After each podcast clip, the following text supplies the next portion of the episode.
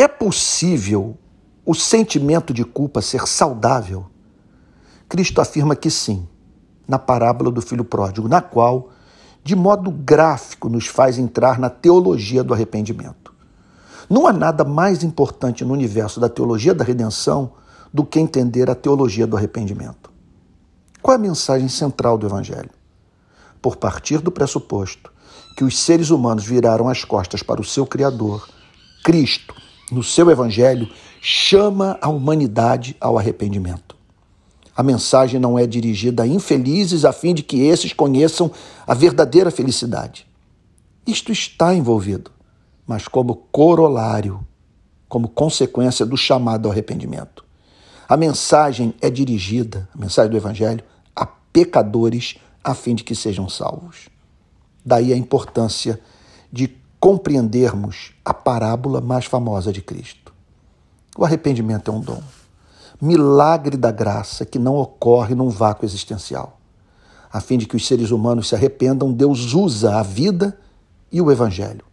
Disseca perante os nossos próprios olhos o nosso coração para que nos conheçamos.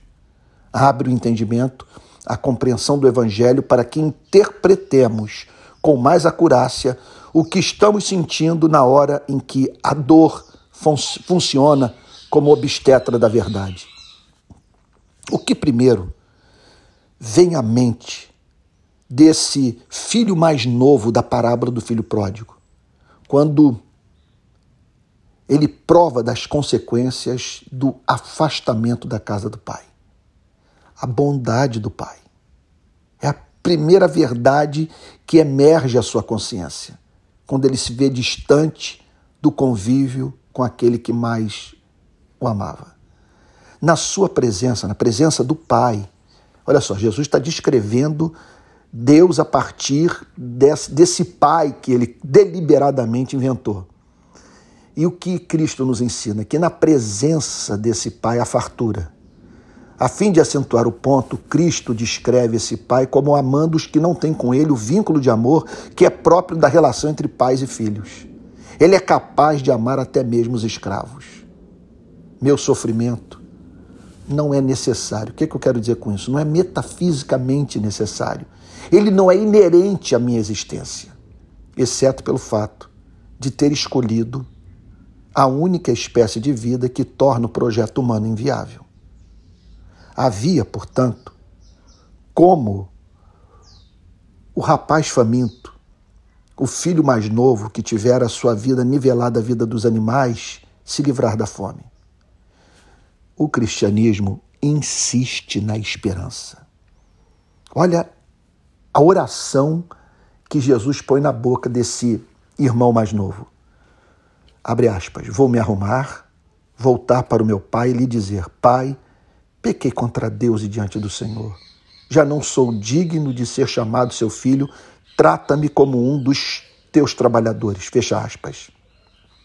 Eis o que o cosmos, os anjos, os arcanjos, os querubins e, acima de tudo, Deus esperam de nós.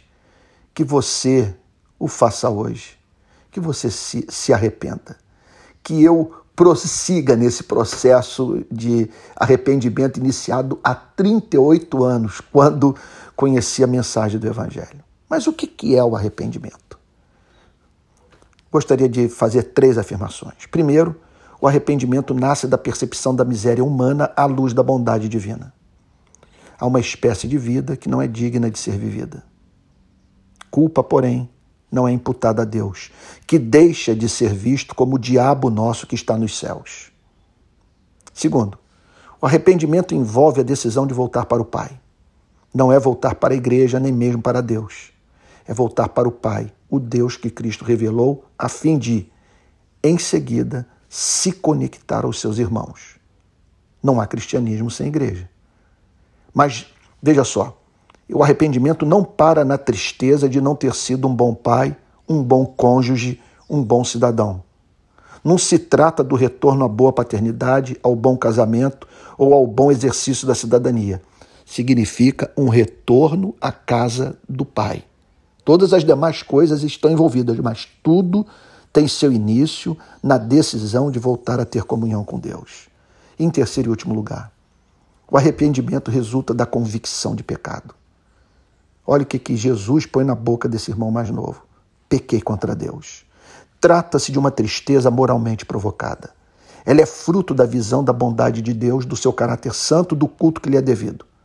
É mais do que, do que percepção de que o pecado trouxe desgraça temporal para a vida. É a noção clara de que nos insurgimos contra quem mais nos ama. Portanto, não é ser golpeado pela consciência, é ser golpeado pelos dez mandamentos. Nenhum mandamento é visto como caprichoso. Tudo é razoável, tudo é santo, tudo é justo. Deus pede dos seres humanos o que os seres humanos pedem dos seres humanos. Deus pede dos seres humanos amor. Os seres humanos pedem dos seres humanos amor. Os seres humanos, ao pedirem amor dos seres humanos, estão estabelecendo uma lei para si mesmos, mediante a qual serão julgados pelas suas próprias palavras. Por quê? Cobramos o que não praticamos. Não temos para onde correr. Somos seres morais. Fazemos julgamentos morais. Lançamos, portanto, a nós mesmos no banco dos réus. Mas o que Jesus quer nos ensinar na parábola do filho pródigo é que o Pai é misericordioso e que ele jamais haverá de rejeitar o arrependimento daquele que compreendeu o sentido da vida. Que o homem foi feito para a comunhão com aquele que o formou. E que Virar as costas para Deus é impensável. Significa virar as costas para quem mais nos ama. Virar as costas para um ser doce, amável, misericordioso, que pede de nós o que é razoável. A maravilha é saber que é impossível voltar para a casa do Pai sem receber o abraço de Deus.